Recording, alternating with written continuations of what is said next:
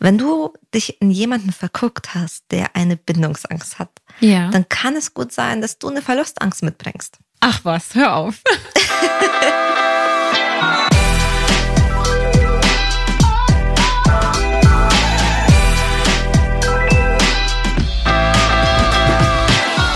Hello Lovers, mein Name ist Annika Landsteiner und ich bin Autorin. Und ich bin Dr. Sharon Brehm und ich bin ebenfalls Autorin und Paartherapeutin.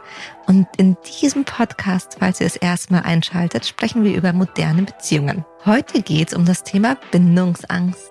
Und weil diese Folge recht komplex wird und wir viele verschiedene Themenblöcke haben, sagen wir mal ganz kurz, worum es grob geht, damit ihr entscheiden könnt, ob das was für euch ist. Das erste, wir definieren erstmal, was ist überhaupt Bindungsangst? Und dann sprechen wir darüber, wie zeigt sich Bindungsangst im Alltag. Dann geht es natürlich um die Frage, wie entwickelt sich eine Bindungsangst? Welche Rolle spielt unsere Familie? Und was haben frühere Beziehungen damit zu tun? Und natürlich haben wir auch Ideen für Menschen, die jemanden daten oder mit jemandem zusammen sind, der eine Bindungsangst hat. Und zu guter Letzt geht es natürlich auch um dich, falls du gerade die Folge hörst und Bindungsangst hast und kennst. Was kannst du denn konkret machen? Viel Spaß! Das hat sich nämlich eine Hörerin auf Spotify gewünscht und deshalb auch ein kleines Shoutout.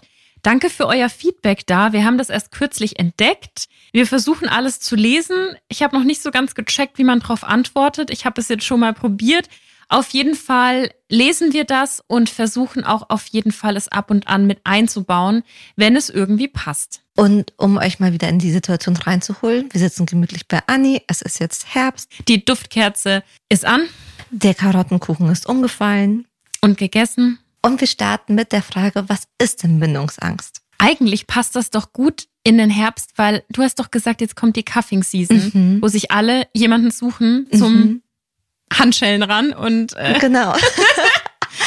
ja, weil Ja. Man, jetzt, wo es so kalt wird, ja. will man auch mehr kuscheln und eben nicht alleine sein. Und die Feiertage kommen ja bald. Keine Ahnung, Silvester, Weihnachten. Da ist man manchmal ganz froh, wenn man mit jemand anderen unter der Decke verschwinden kann. Yes. Deswegen, was ist Bindungsangst für den Fall, dass ihr da jemanden kennengelernt oder es vielleicht selbst seid? Haha, Twist. Wisst, oh, Und euch ein Twist bisschen mit dem Thema auseinandersetzen müsst. Bindungsangst ist die Angst, sich zu committen oder auf jemanden einzulassen.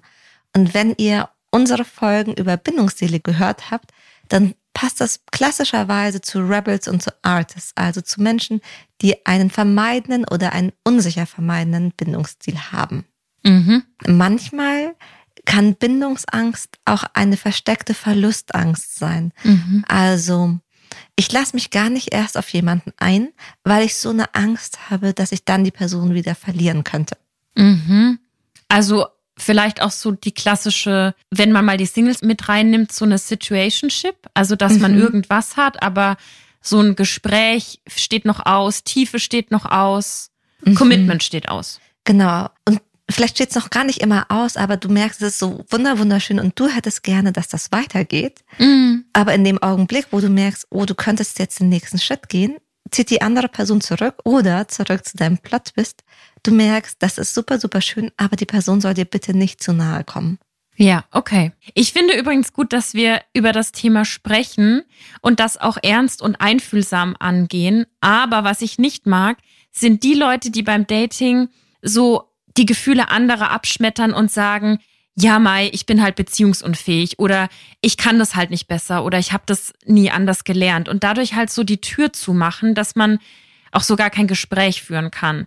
Weil das finde ich eher unfair und lässt halt nicht den Raum, sich überhaupt mal mit der Situation auseinanderzusetzen. Und ich musste da an diesen Begriff Generation beziehungsunfähig denken und dachte, vielleicht quatschen wir da kurz drüber, weil ich mir vorstellen kann, wenn Menschen das erleben, dass andere Menschen Beziehungsangst haben, wird das vielleicht auch oft verwechseln mit beziehungsunfähig. Also der Begriff kommt erstmal von Michael Nast.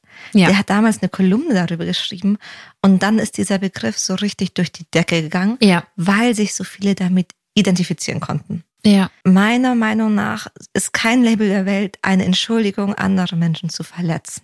Mhm. und vor allem sowas wie beziehungsunfähig. Hast du Lust auf einen Vergleich? Wir können darüber diskutieren, ob der passt, aber ich habe einen Vergleich. Ja, mach mal. Mhm. Also wenn ich mich mit jemandem treffe und die Person sagt mir, ich kann nicht kochen, ich bin kochunfähig, mhm. dann wäre das total in Ordnung, aber ich würde das jetzt nicht als Erlaubnis sehen, dass die Person mich den ganzen Abend kochen lässt. Ja. Sondern im Gegenteil, ich würde eher schauen, okay, wie kann ich dir was beibringen? Hast du überhaupt Lust, was zu ändern? Hast du Lust, dass wir das gemeinsam machen oder sollen wir uns lieber was bestellen? Ja. Was anderes wäre es, wenn jemand zum Beispiel manche Bitterstoffe nicht schmeckt. Es gibt nämlich Menschen, die mhm. schmecken bitter nicht. Mhm. Und da würde ich dann schon versuchen, okay, wie kann ich dich da unterstützen?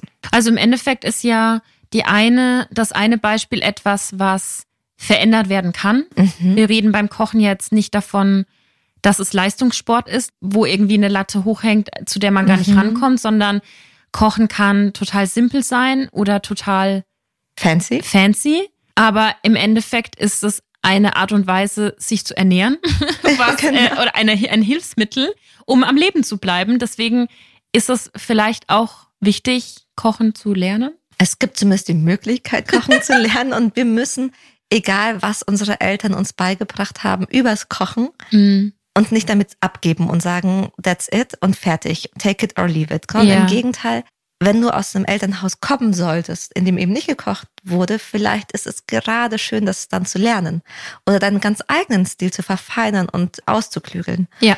Und deswegen bin ich mir nicht sicher, ob man sagen kann, Beziehungsunfähigkeit, das ist was Genetisches, sondern das hat eher was mit fehlendem Wissen zu tun. Und meiner Meinung nach entsteht aus fehlendem Wissen ganz oft natürlich auch eine Angst. Mhm. Weil wenn wir nicht wissen, wie wir Dinge verändern können, wie wir die angehen können, dann ist auch die Wahrscheinlichkeit, dass da was nicht so läuft wie geplant, ein bisschen größer. Und würdest du auch mitgehen, dass man vielleicht sich überhaupt mal die Frage stellt oder der anderen Person die Frage stellt, je nachdem, wenn man das hört oder selbst denkt, ich bin beziehungsunfähig, will ich überhaupt eine Beziehung? Also dieses mhm. Ausloten von, warum bin ich auf der Dating-App zum Beispiel? Oder vielleicht sogar, mhm. warum bin ich schon in einer Beziehung? merke aber oder bekomme gespiegelt von meinem Partner, meiner Partnerin, dass das eigentlich nicht wirklich eine Beziehung ist, weil der Tiefgang fehlt oder was auch immer. Mhm. Also, dass man sich überhaupt erstmal fragt, will ich überhaupt eine, bevor ich so mit den Worten um mich werfe? Das ist gar nicht so leicht zu beantworten. Denn die meisten Menschen sagen jetzt nicht von sich aus, ich will gar keine Beziehung und ich habe kein Interesse an menschlichem Kontakt, an körperlicher Nähe, an Intimität, die merken das oft einen Ticken zu spät. Hm. Halt so wie eine Angst. Ich hatte das mal, ich erzähle das jetzt einfach mal, weil ich glaube, dass viele das kennen. Ich habe mal jemanden gedatet, der mir gesagt hat, er war kürzlich in einer längeren Partnerschaft. Das hat nicht geklappt. Und jetzt will er eher Spaß mhm. und sich nicht committen. Mhm. Ist natürlich voll fein, hat mein kleines Herz damals gebrochen. Und ich habe voll dran rumgezogen, dass das nicht doch was Ernsteres wird. Und als es dann zu Ende gegangen ist, war er wirklich keine zwei Wochen später mit einer Bekannten von ihm zusammen. Mhm. Twist, die sind bis heute zusammen, also weit über zehn Jahre. Und ich habe mich damals gefragt, war ich einfach nicht die Richtige, um in dieses Commitment wieder einzusteigen? Oh, das ist keine einfache Frage.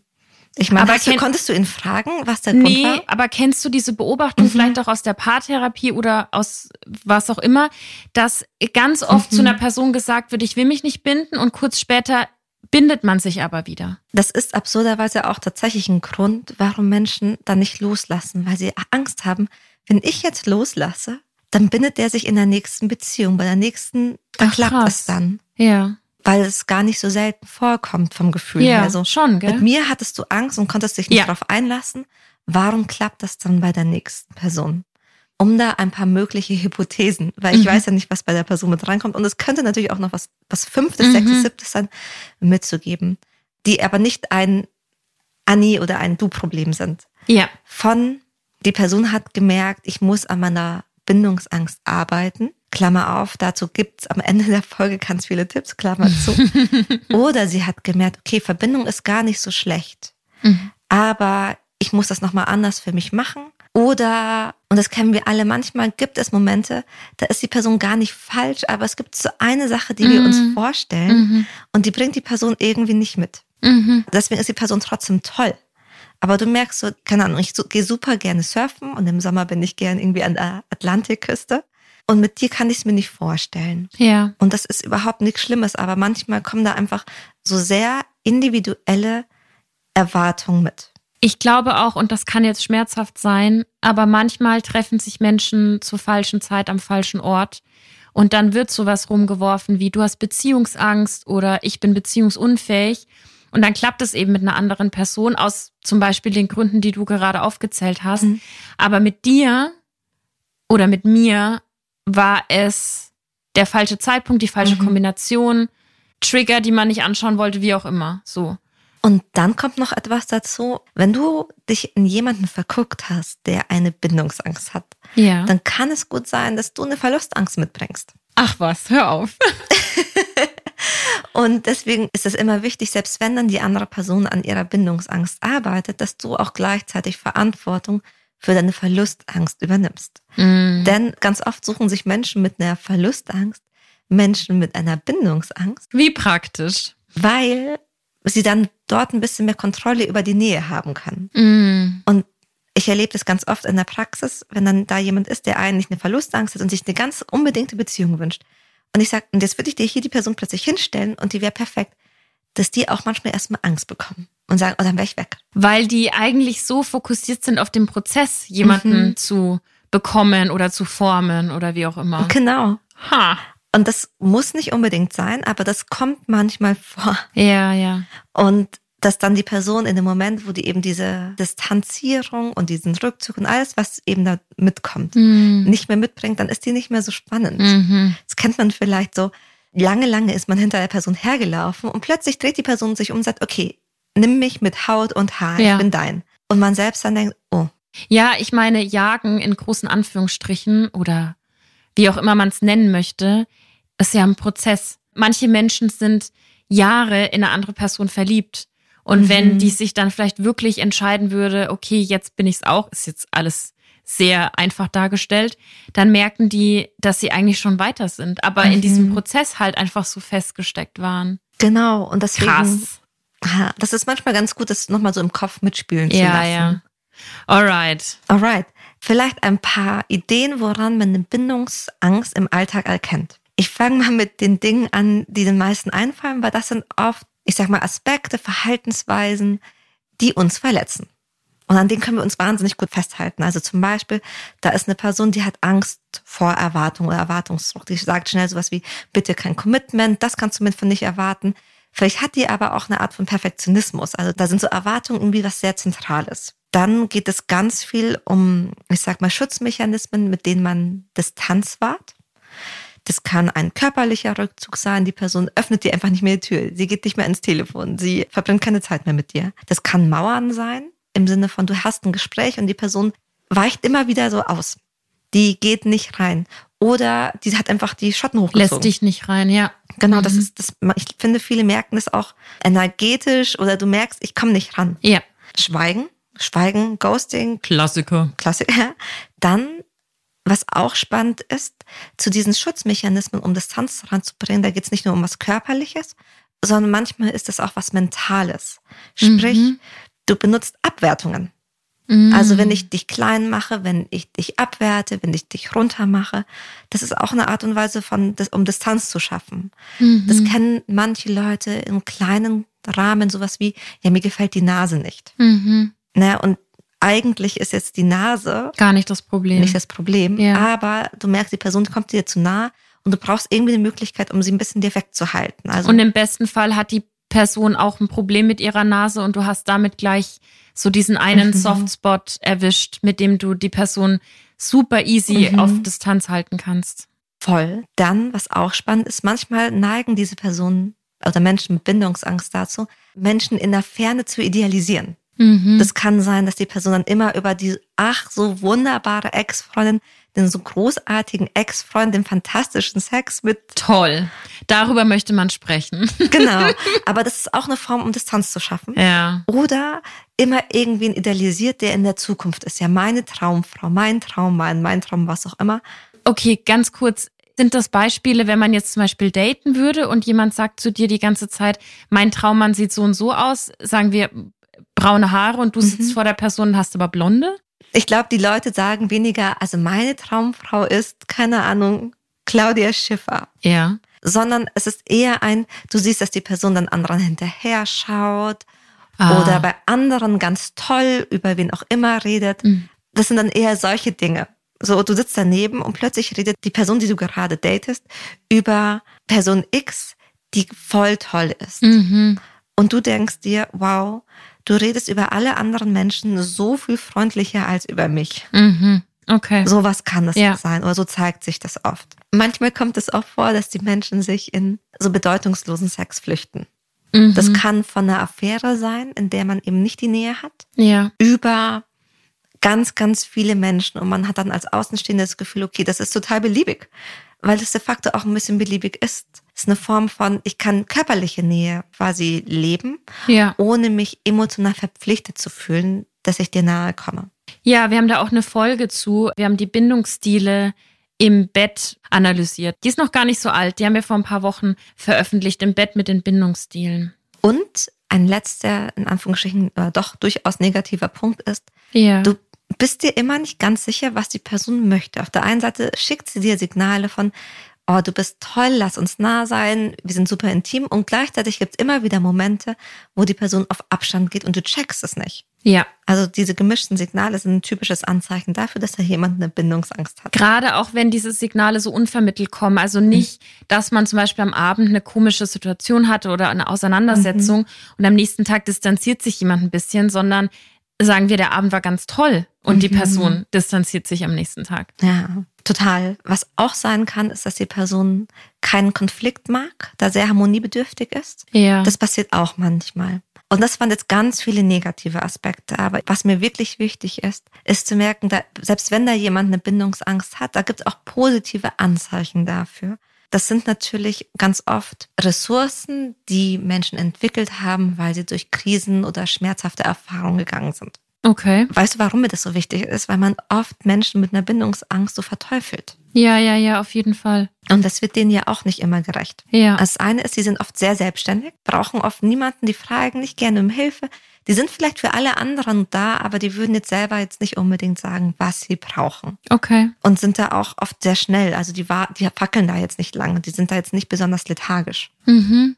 Dann, was auch echt beeindruckend und beneidenswert ist, die können gut mit sich sein. Die brauchen auch nicht so eine Wertschätzung oder eine Bestätigung. Mhm. Mhm. Also es kann auch ein Grund sein, warum sie ihrerseits nicht so sehr jetzt anderen Menschen Wertschätzung geben, weil sie es nicht brauchen. Mhm, ja. Aber prinzipiell ist da einfach so eine Autonomie und eine Unabhängigkeit. Bei Rebels, die haben oft auch ein sehr gesundes Selbstbewusstsein. Das bedeutet nicht automatisch, dass sie arrogant sind, aber die wissen, wer sie sind.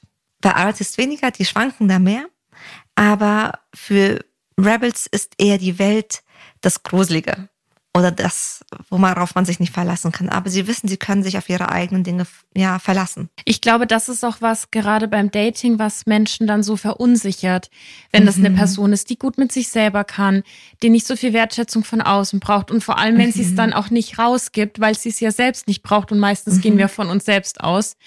Und da habe ich schon oft beobachtet bei Freundinnen, dass das einfach dann sehr schnell verunsichern kann. Mhm. Aber es kann auch sehr sexy sein, wenn Total. da jemand ist, der sehr selbstbewusst ist, der irgendwie autonom ist, der die Sachen so durchsetzt und umsetzt. Es ist ja immer diese Mischung macht. Wir wollen alle irgendwo oder sehr viele finden das anziehend, wenn jemand ein eigenes Leben hat, mhm. selbstständig ist.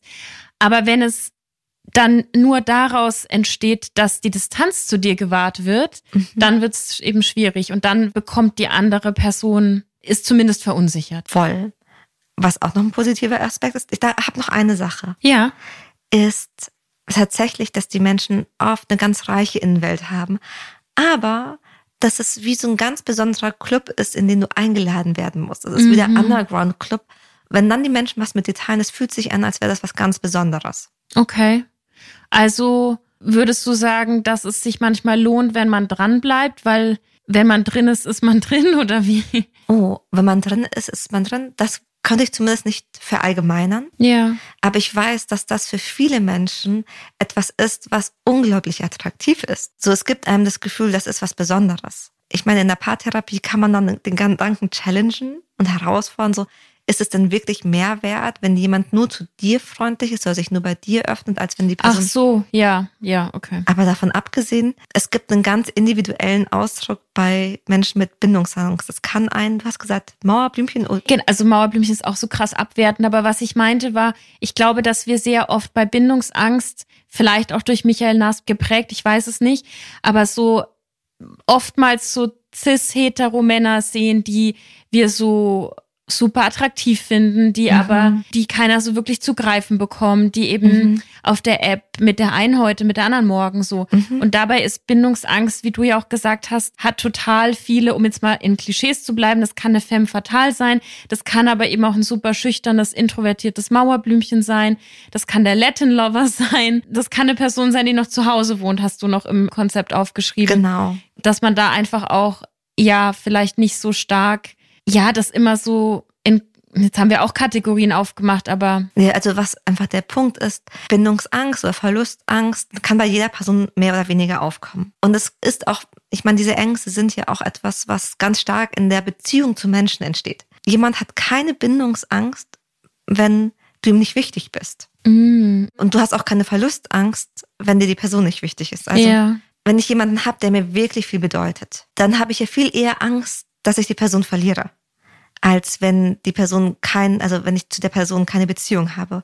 Und das Gleiche gilt auch für eine Bindungsangst. Mhm. Also wenn ich das Gefühl habe, oh, ich möchte diese Person glücklich machen, mhm. wenn ich das Gefühl habe, oh, du bist mir wichtig, wenn ich das Gefühl habe, oh, wir haben da eine ganz, ganz tolle Intimität, nur dann bekomme ich eine Bindungsangst.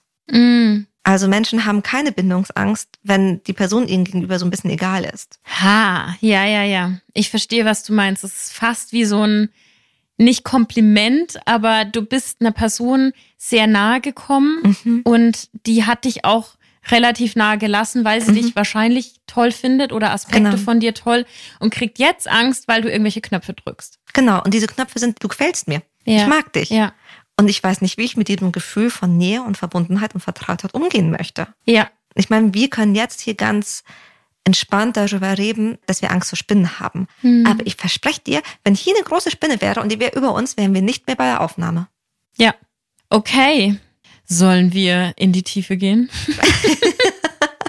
Please. Wie kommt es zu Bindungsängsten? Wie kann es zu Bindungsängsten kommen? Also ein großer Anteil hat unsere Familie. Ja. Das sind unsere Eltern, aber es können auch Geschwister sein, das können auch Verwandte sein, Großeltern, Onkel, Tante, wer auch immer eben zu unserem Familiensystem gehört. Erfahrungen im nahen Umfeld, mhm. manche sind ja auch nicht unbedingt verwandt, aber bei Menschen groß geworden, also einfach so mhm. alte, prägende Erlebnisse, ja. Genau, und das hat einfach nur den Hintergrund, dass das die ersten Menschen waren, die dir gezeigt haben, wie Leben funktioniert. Ja. Und das ganz oft, dass auch die Menschen sind, die du am längsten kennst.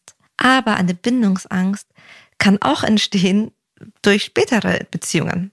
Also es kann zum Beispiel sein, dass du von deinen Eltern oder aus deinem Elternhaus das Gefühl von Geborgenheit mitbekommen hast und das ist eigentlich so ein gesundes Selbstbewusstsein. Jetzt bist du aber auf dem Datingmarkt und kommst an eine Person nach der anderen, die dich gefühlt am langen Arm verhungern lässt. Und irgendwann denkst du, wow, das ist so schmerzhaft, ich habe keine Lust mehr.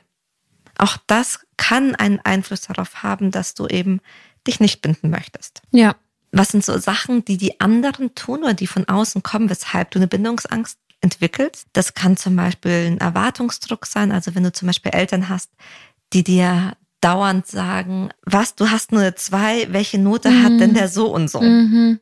Oder auch so ein Perfektionismus von außen. Geht einher mit schlechte Fehlerkultur. genau. Wenn du so keine Fehler machen darfst. Ja. Dann hast du ja auch dauernd das Gefühl, dass die anderen Personen dich abwerten und dann kann es ein guter Schutzmechanismus sein, wenn du es nicht internalisieren möchtest, ja. zu sagen, okay, ihr seid bescheuert, ich bin eigentlich gut. Ja. Dann viel Kritik, aber auch, und das ist so das eine Spektrum, so Kritik von außen, Perfektionismus.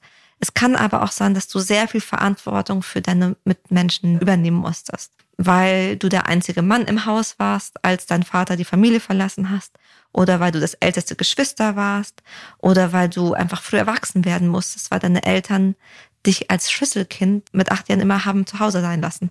By the way, ich habe gelernt, das darf man nicht mehr machen. Sind Schlüsselkinder illegal, oder wie? Nee, Eltern dürfen, also zumindest, glaube ich, bis zu einem gewissen Alter. Mhm. Die Info müssten wir nochmal nachprüfen. Mhm. Vielleicht habt ihr ja Wissen. Aber mir wurde gesagt, man darf das nicht mehr. Okay. Was auch dazu führen kann, dass jemand eine Bindungsangst entwickelt, ist sowas wie ein früher Verlust. Ja. Eine Scheidung, Tod, irgendwie sowas. Klar, ja.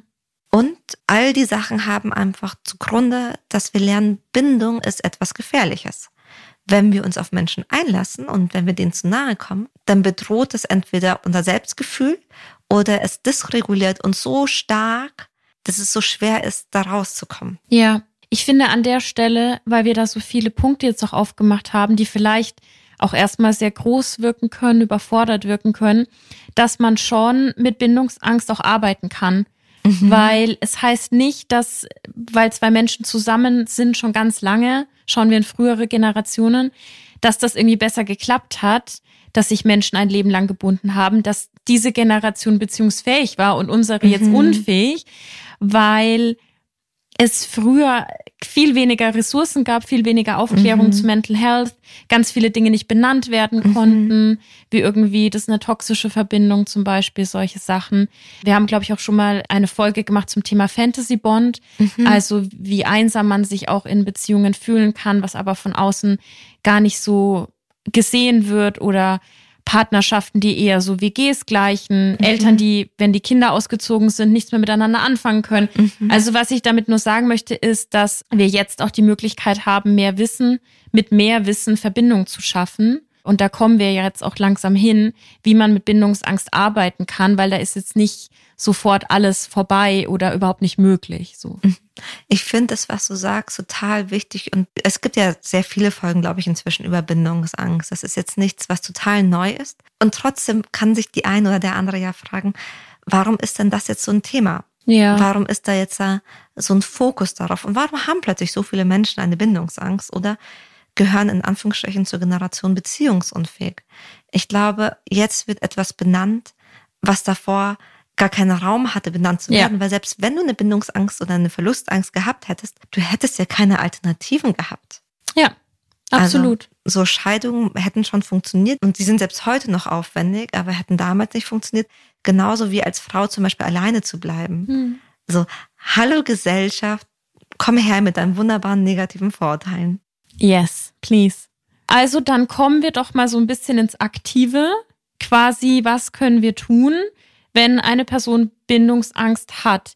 Da muss ich dich, glaube ich, an der Stelle sofort fragen, die Dinge, die wir jetzt durchsprechen, kann man die nur anwenden, wenn beide das wollen, wenn beide dran mhm. arbeiten wollen oder kann das auch für Singles gelten, die in irgendeinem so Dating-Ding stecken und jetzt nicht wissen, ob es weitergeht? Also aus meiner Perspektive, und das ist bestimmt stark vereinfacht, aber ich finde, dass die Art und Weise, wie du jemanden datest, das ist ja dann auch das, wie du eine Beziehung führst. Weil Menschen dadurch, dass sie sagen, wir sind jetzt in einer Beziehung, verändern die ja nicht ihre Ängste. Ach so meinst du, also eher so mhm. die innere Ausgangslage, weniger genau. die äußere. Ja, genau. okay. Mhm. Und die meisten von uns, wenn sie sich auf eine Beziehung mit jemandem einlassen, mhm. Und ich weiß, Klammer auf, da gibt's viele, die auch ans Potenzial denken und darauf mhm. hoffen, Klammer zu, aber rein theoretisch ist für viele Leute ein, wir treffen uns und das ist irgendwie schön, ich sehe dich jeden Tag, ich höre dich fast jeden Tag das ist ja die Voraussetzung, zu sagen, okay, lass uns den nächsten Schritt gehen. Mhm. Also es fühlt sich bereits an wie eine Beziehung und deswegen entscheiden wir uns für eine Beziehung und nicht, ah, ich hätte gerne eine Beziehung und jetzt machen wir die Sachen ganz anders. Ja. Okay, Klammer okay. zu. Mhm. Deswegen finde ich, dass man das tatsächlich auch auf den Dating-Prozess anwenden kann. Okay. Zumal ich weiß, viele Lieder lieben es, Dinge zu verändern und zu tun und da, die wollen sich nicht so gerne hilflos fühlen. Mhm. Aber ich kann es verstehen. Ich kann es total verstehen. So ein erster Punkt, und ich bin immer gespannt, was du dazu sagst, ist sowas wie, bitte habt einen positiven Blick auf die andere Person. Ich weiß, man kann super schnell über diese Angst herziehen und das Gefühl haben, oh Mann, die andere Person ist in Anführungsstrichen kalt oder gefühlsarm oder ein Roboter oder sonst irgendwas. Aber das wird dem Kern der anderen Person nicht gerecht. Und niemand möchte gerne abgewertet werden das ist, glaube ich, kein schönes Arbeiten und auch kein schönes Wachsen miteinander. Also ich stimme dir komplett zu und ich glaube, dass es einfach so ein Geben und Nehmen ist. Es ist die Frage, wie die Person, die die Bindungsangst hat, mit der anderen Person umgeht. Mhm. Wir haben ja weiter oben über so negative Auswirkungen gesprochen. Wenn jetzt eine Person mit Bindungsangst die andere Person ghostet, ist es natürlich schwer, die positiv in Erinnerung zu halten. Mhm wenn zwei Personen daten und ganz offen drüber sprechen, hey, ich bin krass verletzt worden, ich kann mich gerade noch nicht so binden, wie du es vielleicht gerne hättest, mhm. ist eine ganz andere Situation. und ich sage nicht, dass es einfach ist. Das ist jetzt natürlich so Textbook eins mit Sternen. Aber ich sage das auch, weil wir beide wissen, dass das geht und wir das auch beide schon erlebt und beobachtet mhm. haben. Ja. Ja, ich musste nur, also volle kann ich stimme dir mit allem zu. Manchmal benutzen wir auch so abwertende Wörter, so Erklärungen, die eigentlich nicht schön sind, um unseren eigenen Selbstwert ein bisschen zu stabilisieren. Und das kann ich absolut nachvollziehen. Ich glaube, es gäbe bessere Methoden. Aber you do you. Wenn es gerade das Beste ist, was du machen kannst, um nicht mhm. in ein komplettes Loch zu fallen, fair enough. Und vielleicht ist das gleich ein zweiter Punkt, den ich nicht in die Liste geschrieben habe, aber schau, dass es dir gut geht. Ja. Diesen Spalt, den die Person manchmal durch die Distanz schafft. Das muss keine Leere bleiben. Du darfst diesen Spalt mit Dingen füllen, die dir gut tun. Im Idealfall unterstütze sogar die andere Person, weil sie weiß, dass du nicht von ihr abhängig bist. Das wollte ich vorhin schon mal an einem Punkt sagen, dann habe ich es wieder vergessen dieser Mechanismus, und ich meine damit keine Spielchen spielen, aber sich auch ein bisschen rausziehen, kann auch ganz viel helfen, der anderen Person Unterstützung zu zeigen. Mhm. Eben wie du sagst, mein Leben und mein, mein Glück ist nicht von dir abhängig. Genau, weil da geht's nicht ums Spielchen spielen. Es geht nicht um ein Quid pro quo. Ja. Du hast mich verletzt, also verletze ich ja. dich. Du hast dich zurückgezogen, also ziehe ich mich zurück. Ja. Sondern um ein da ist gerade eine Leere, weil wir nicht so viel Kontakt haben und ich mache was Schönes, weil mein Leben, ich darf mir erlauben, dass mein Leben schön ist und ich darf das in die Hand nehmen. Ein dritter Punkt, dass man die Angst der anderen Person tatsächlich ernst nimmt. Weil, Surprise, von einem beruhig dich mal, hab keine Angst, hat sich einfach noch nie jemand beruhigt. Nö, da haben die wenigsten Leute gesagt, ach ja, danke für den Hinweis, dann beruhige ich mich doch mal. Was auch hilfreich sein kann, ist, dass man konsistent bleibt, aber langsam. Habe ich schon mal die Geschichte vom kleinen Prinzen und dem Fuchs erzählt? Ich glaube nicht. Oh, okay. Der Fuchs ist ja ein ganz, ganz, ganz scheues Tier. Ja. Und der kleine Prinz würde aber gerne mit dem Fuchs befreundet sein. Mhm. Und deswegen erklärt der Fuchs dem kleinen Prinzen, okay, du darfst nicht sofort auf mich zurennen, weil ich kenne dich ja noch gar nicht. Das macht mir Angst. Ja. Das heißt, das muss ganz langsam sein. Aber wenn du mal kommst und mal nicht kommst, dann weiß ich auch nicht, ob das du bist oder ob das nicht vielleicht der Bauer ist, der mich gerade irgendwie von den Hühnern verscheuchen möchte. Deswegen tut es mir gut, wenn du halt so konsistent, aber so ein bisschen langsam bei mir bist. Mal übertragen auf zum Beispiel Dating. Man pusht jetzt nicht jede Woche und jetzt und jetzt, sondern man macht das stetig weiter, was beiden gerade gut tut.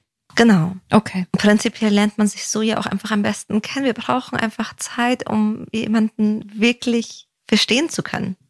Dann etwas, was hilfreich ist. Wir sagen Verletzlichkeitskarte, weil manchmal kann es sein, dass ihr nach einem Moment von großer Intimität, so ihr hattet ganz tollen Sex und ihr hattet auch noch einen Deep Talk oder sonst irgendwas, dass sich die andere Person erstmal rausnimmt. Und man steht dann so da und denkt sich, ja, ja, ja, ja, ja. So, wie kann es sein? Wir, ja. Es war so schön, wir waren noch gerade schon auf der Zielgeraden ja. und jetzt bist du untergetaucht. Mhm. Oder du hast sogar einen Streit angefangen oder du verschwindest von der Bildfläche oder jetzt flirtest du mit irgendeiner anderen Person. Mhm. Was soll das? Mhm. Ja, das war der Person zu nah. Und man darf das nicht persönlich ich glaube, nehmen. Dass die, ja, aber ich glaube, dieses Beispiel ist eins der verletzendsten für die andere Person. Volle Kanne, weil du so irritiert bist. Du bist so offen und ready und die andere Person war auch offen. Mhm. Ja. Und ich kann es verstehen, man, das, das verletzt, das tut weh, vor allem, weil die meisten dann meinen, man selbst hat was falsch gemacht. Oder dass man mit seiner eigenen Wahrnehmung, dass dann was nicht gestimmt hat. Also habe ich mir das nur so eingebildet, dass es so schön war. Und für dich war das gar nicht so schön. Aber gerade weil es so schön war, hat die andere Person sich rausgenommen. Und das ja. ist total. Aber das ist gut, dass du es ansprichst, weil welche Person sitzt zu Hause und sagt sich, ach ja, weil es so schön war, hat die Person sich jetzt rausgezogen. Nee, wenn überhaupt, dann sucht man die Fehler bei sich oder verteufelt die andere Person, aber es sieht es nicht. Ich will jetzt nicht sagen, es ist was Positives, ist es nicht, es tut weh. Mhm. Aber wie auch vorhin schon angemerkt, wenn dich jemand überhaupt erst nahe lässt, das hast du gesagt, eine Bindungsangst entsteht ja nur, wenn eine Person einem wichtig ist. Ja, voll. Okay, was auch wichtig ist oder hilfreich ist, ist tatsächlich, wenn Grenzen kommuniziert wurden, die ernst zu nehmen. Also wenn jemand sagt, ich bin jetzt das Wochenende dann und dann nicht erreichbar. Wenn ich jetzt trotzdem komme und versuche, die Person so im Sturm ans Telefon zu bekommen, dann setzt das die andere Person unter Druck und die geht dann noch mehr raus, weil du ihre Grenzen nicht akzeptiert hast. Und was, glaube ich, hilfreich sein kann, über Erwartungen, die ja ganz oft implizit sind, mal zu sprechen. Weil ich glaube, die meisten Menschen, die eine Bindungsangst haben, verknüpfen mit einer Beziehung auch bestimmte Erwartungen. Und man selbst ja auch. Ja. Und aus diesen Erwartungen, so dass daraus kann dann manchmal auch eine Angst entstehen im Sinne von, vielleicht kann ich dem gar nicht gerecht werden. Was ja. ist, wenn ich jetzt diesen einen Monat kann ich super präsent sein und wir können fast jeden Tag Sex haben und was auch immer. Aber eigentlich kann ich das nicht durchhalten. Ja, und das sind auch so Kleinigkeiten. Es gibt manche Menschen, die sich unter der Woche zum Beispiel nicht so gerne treffen, mhm. weil sie einen krass anstrengenden Job haben und wissen, dass sie am Abend nicht die Erwartungen erfüllen der anderen Person mhm. und lieber sich am Wochenende treffen wollen. Und das clasht dann mit mhm. der Partnerin, dem Partner, die sagen, hey, wir haben hier keine Fernbeziehung, mhm. wir wohnen in der gleichen Stadt, ich treffe dich doch nicht nur am Wochenende. Voll. Da kann die Liebe genau gleich sein, aber die Erwartung an die Beziehung und auch das Bedürfnis ist ein ganz anderes. Und dann macht es Spaß, darüber zu reden, was ist dann dein Bedürfnis? Macht das Spaß? Ich finde, also ich finde, umso mehr man darüber spricht, umso schöner wird's eigentlich, weil es so klar ist. Ja. Weil dann kann eine Person, das ist dann ein bisschen wie so ein mentales, emotionales Puzzle lösen. Weil dann ist es ich so, okay. Puzzle. Aber dann sagst du zum Beispiel, mein Bedürfnis ist, dich immer zu sehen. Und dann kann die andere Person so nachzufragen, ja, warum brauchst du das und das? Ja, ich will mhm. halt die mhm. Wertschätzung.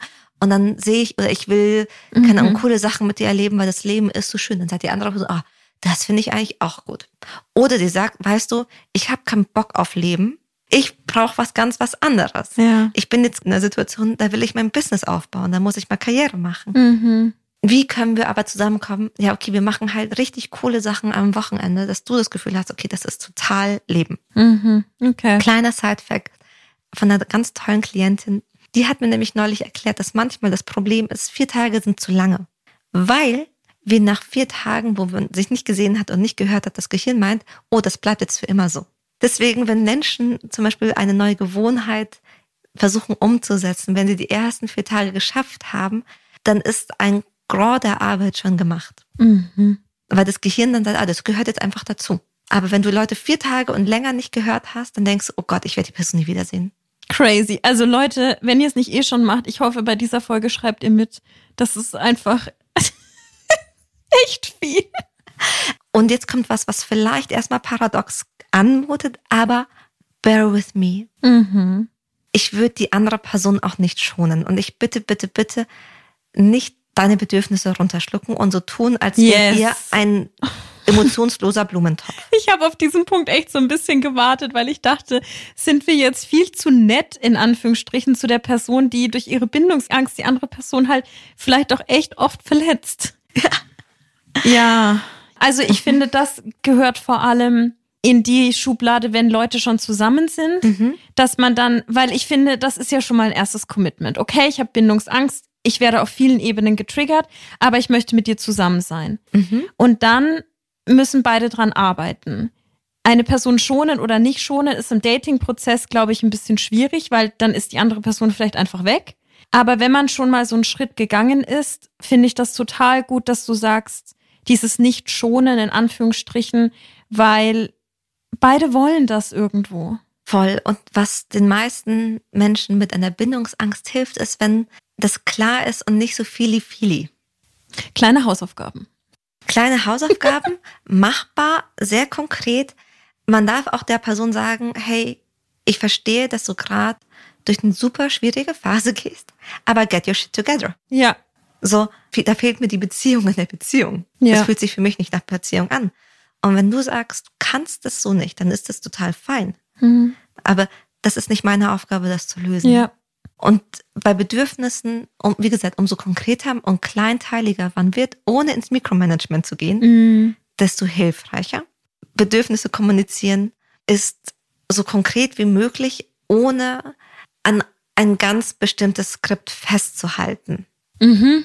Ich weiß, es ist nicht so leicht, aber ich versuche ein Beispiel reinzubringen. Ich habe Klientinnen und ich weiß, dass sie sie wünscht sich einfach manchmal Liebe. Sie wünscht sich Symbole von Liebe und sagt sowas wie, das könnte alles sein. Ich wünsche mir zum Beispiel Blumen und du könntest mir dann auch einfach, selbst ein gepflücktes Gänseblümchen würde mir zeigen, du denkst an mich. Mhm. Jetzt haben wir gemeinsam in der Sitzung erarbeitet, okay, wenn sie sowas sagt, was passiert eigentlich auf der Seite von ihm, mhm. der eben eine Bindungsangst hat? Und ein Punkt ist, naja, jetzt kann ich entweder das machen, was du möchtest, aber dann bin ich auch nur ein Handlanger. Ja. Oder ich mach's nicht. Aber dann habe ich eigentlich eh nur verloren. Ich gehe jetzt mal in die Rolle der Paartherapeutin und rate ihm, dass er jetzt einfach eine Analogie zum Blümchen finden soll. Genau. Und darum geht's dann. So, es geht dann nicht darum, dass er das konkret macht, aber ein, das muss nicht groß, das muss nicht teuer, das yes. muss nicht was auch immer sein, aber mhm. trotzdem, damit die Leute verstehen, was braucht. Und was auch sehr hilfreich sein kann, jeden positiven Schritt, so dämlich eins vollkommen zu bemerken. Mhm. Heißt nicht, dass du einen roten Teppich ausfahren ja, ja. möchtest, aber halt so bemerken. Ja, voll. Der letzte Abschnitt. Wir bewegen uns heute in Blöcken in Arbeitsblöcken, Workshop. Wie können wir denn diese Bindungsangst auflösen? Also das Erste ist, dass wir uns überhaupt bewusst werden, dass wir eine Bindungsangst haben. Yes. Und in dem Augenblick, in dem wir merken, da ist eine Bindungsangst, da ist etwas, was uns unruhig macht, in dem Moment, wo wir sogar wissen, was genau löst die Bindungsangst aus? Ist es ein, da ist jemand zu nett? und hat uns, keine Ahnung, Kaffee ins Bett gebracht oder passiert es, wenn die Person Erwartungen an uns stellt, können wir damit viel leichter arbeiten, uns anschauen, ob diese Angst überhaupt noch rational begründet ist. Ja. Denn die meisten Ängste, es gibt einen Grund, warum wir die haben, aber die sind nicht mehr aktuell. Das ist was ganz Altes. Voll. Nur weil mhm. meine Mutter übergriffig war, heißt es nicht, dass mein Date auch übergriffig ist. Ja. Was auch toll ist, ist, sucht euch Unterstützung. Denn Menschen mit Bindungsangst haben oft gelernt, ich muss das alleine mhm. schaffen. Und in dem Augenblick, in dem du dich einer Therapeutin, einem Therapeuten oder auch einem Freund oder deinem Date oder deiner Beziehung anvertraust und sagst, hey, ich habe dein Thema, hilf mir. Ja. Dann da bist du schon draußen mit dem ersten Schritt. Das ist der erste Schritt raus. Ja, voll. Vielleicht ist ja auch eine Idee, ich will jetzt gar keine Eigenwerbung machen, aber vielleicht hört dir die Folge auch zusammen an. Gar nicht so mit dem Intro, hey Schatz, vielleicht hast du eine Bindungsangst, hör hier mal rein, man ist ja auch manchmal einfach im Auto und sagt, hey, ich höre diesen Podcast, willst du die aktuelle Folge mhm. mithören? Und vielleicht ist danach betretenes Schweigen. Vielleicht sagt man sich aber auch, huch, das könnte eventuell mhm. auf uns passen. Who knows? Also. Genau. Und ja. Wenn ihr sagt, wir möchten es gemeinsam erarbeiten oder bearbeiten, Menschen oder Therapeuten, die emotionsfokussiert arbeiten, emotionsfokussierte Paartherapie, emotionsfokussierte Einzeltherapie, ich würde sagen, das ist your go-to. Ja. Dann, manchmal kann es auch hilfreich sein, zu lernen, dass man Grenzen setzt, aber in Verbindung bleibt. Also es, Grenzen, wenn wir in einer Beziehung sind, dann reicht es manchmal nicht, dass wir einfach nur sagen Nein. Ich weiß, No is a whole sentence. Mhm. Aber in der Beziehung braucht es meistens noch eine Alternative. Ja. Also wenn du mich fragst, Sharon, möchten wir heute noch den Podcast aufnehmen und ich sage einfach nur Nein. Ja, ja, ja. Dann geht mein Gedankenkarussell an, warum ja. Wäre doof. Und das ist ja meiner Verantwortung. Ich kann das verändern. Das mhm. ist nicht viel. Mhm. Dann, was hilfreich sein kann, ist, sich bewusst zu machen, wo man schon andere positive Bindungserfahrungen gemacht hat ich kenne viele Menschen, die in romantischen Beziehungen eine Bindungsangst haben, aber ganz tolle Freundschaften pflegen. Mm, das ist ein sehr, sehr wertvoller Punkt, glaube ich. Weil auch da, und das unterschätzen wir ja oft, kann man auch verletzt werden. Mhm. Freundschaften mhm. gehen auch kaputt. Freundschaften mhm. können auch verletzen, manipulierend sein, sich krass verändern. Das sind alles menschliche Beziehungen, mhm. zwischenmenschliche. Und die Idee ist einfach nur lerne, wie sich eine sichere Beziehung anfühlt. Ja. Also wo kann ich ich selbst sein? Wo fühle ich mich akzeptiert? Wie funktioniert es, über seine Bedürfnisse zu sprechen? Ja. Und wenn du das in der Freundschaft schon kannst, dann ist der Schritt, das in einer romantischen Beziehung zu machen, gar nicht so groß. Mhm. Was mir auch wichtig ist, bitte denk nicht, dass diese Angst unüberwindbar ist oder deine Charaktereigenschaft. Mhm. Da schließt sich ein bisschen der Kreis zur Generation beziehungsunfähig. Absolut, ja. Man kann was daran tun, und wir sollten was dran tun, weil wir eben die anderen Menschen damit verletzen. Mhm. So, Bindungsangst ist per se nichts Schlimmes, aber das Verhalten, was wir dann damit an den Tag legen, das tut anderen Menschen weh. So yes. wie wenn ich Angst vor Spinnen habe und dann ist da eine Spinne und beim Rauslaufen hau ich der Annie eine rein. Bitte nicht. Na, war jetzt nicht der Plan. aber du weißt, was ich. Oh absolut, absolut. Genau. Und Ich kenne das von manchen Menschen mit Bindungsangst. Die haben eine reiche Innenwelt, aber es fällt ihnen so schwer, ihre Gedanken zu formulieren. Das heißt, also du kannst auch immer darum bitten, deine Gedanken, dass du Zeit bekommst. Entweder weil du es runterschreibst oder im Gespräch der anderen Person so schwer es gerade fällt, auch sagst, hey, ich brauche kurz einen Moment und ich sag das. Ja. Na, das was auch bedeutet, als Person auf der anderen Seite, manchmal braucht es viel mm. Geduld um der anderen Person einen Raum zu geben und man selbst ist so ungeduldig und mhm. wartet, so kommt mhm. was und dann füllt man die Lücke mit eigengesagten Sachen. Also wenn du als Person mit Bindungsangst das kommunizieren kannst. Ja. Ich brauche einen Moment, um meine Worte zu formulieren oder ich brauche einen Moment, um meine Gefühle zu regulieren oder das ist so schwer, da zu bleiben und nicht wegzulaufen, weil ich so eine Angst habe, dass du mich genauso verletzt wie alle anderen. Mega, wenn du das mhm. könntest, damit würdest du der anderen Person so helfen, dich mhm. besser zu verstehen. Ja. War eine lange Folge. Das war eine lange Folge, aber das war eine wichtige Folge. Und ich finde, dass da auch ganz viel drin steckt, was man auch so mitnehmen kann. Also gerade auch so diese letzten Takes, die du jetzt hattest, die kann man auch anwenden, wenn man mhm. gerade vielleicht einfach eine Krise hat oder einen stretten Streit hatte. Das sind mhm. alles sehr universelle, sehr machbare oder vor allem sehr wichtige Zumal wir Handlungen. wahrscheinlich alle zum Teil eine Verlustangst und zum Teil eine Bindungsangst ja, haben. Ja, auf jeden Fall. Wir sind ja alle durchs Leben gegangen und haben Dinge erlebt, die nicht besonders schön waren. Genau. Das hat ja jeder. Okay, äh, schön, dass ihr eingeschaltet habt. Viel Spaß mit, ich hoffe, wie gesagt, ihr habt mitgeschrieben. Wenn nicht, ihr könnt die Folge ja nochmal anhören. Ach, und wenn ihr bis jetzt da zugehört habt, wir sind einfach dankbar. Ja. Mega, ja. oder? Ich sage jetzt einfach mal, ich glaube bei ihr auch. Ich glaube, da war viel Wichtiges drin. Viel Spaß beim damit arbeiten. Schickt die Folge gerne an andere. Wenn ja. ihr irgendwie, schickt's doch an euer Date, wenn ihr da gerade nicht so happy seid. das, ja, das, ich hatte tatsächlich schon ein paar, also Dates, die haben das gemacht und die fanden das ganz großartig. Also halt dann mit dem Buch damals. Ja. Aber jetzt mit der Folge, das ist ja fast noch verdaulicher. Cool. Gute Idee. Goodbye, Lovers.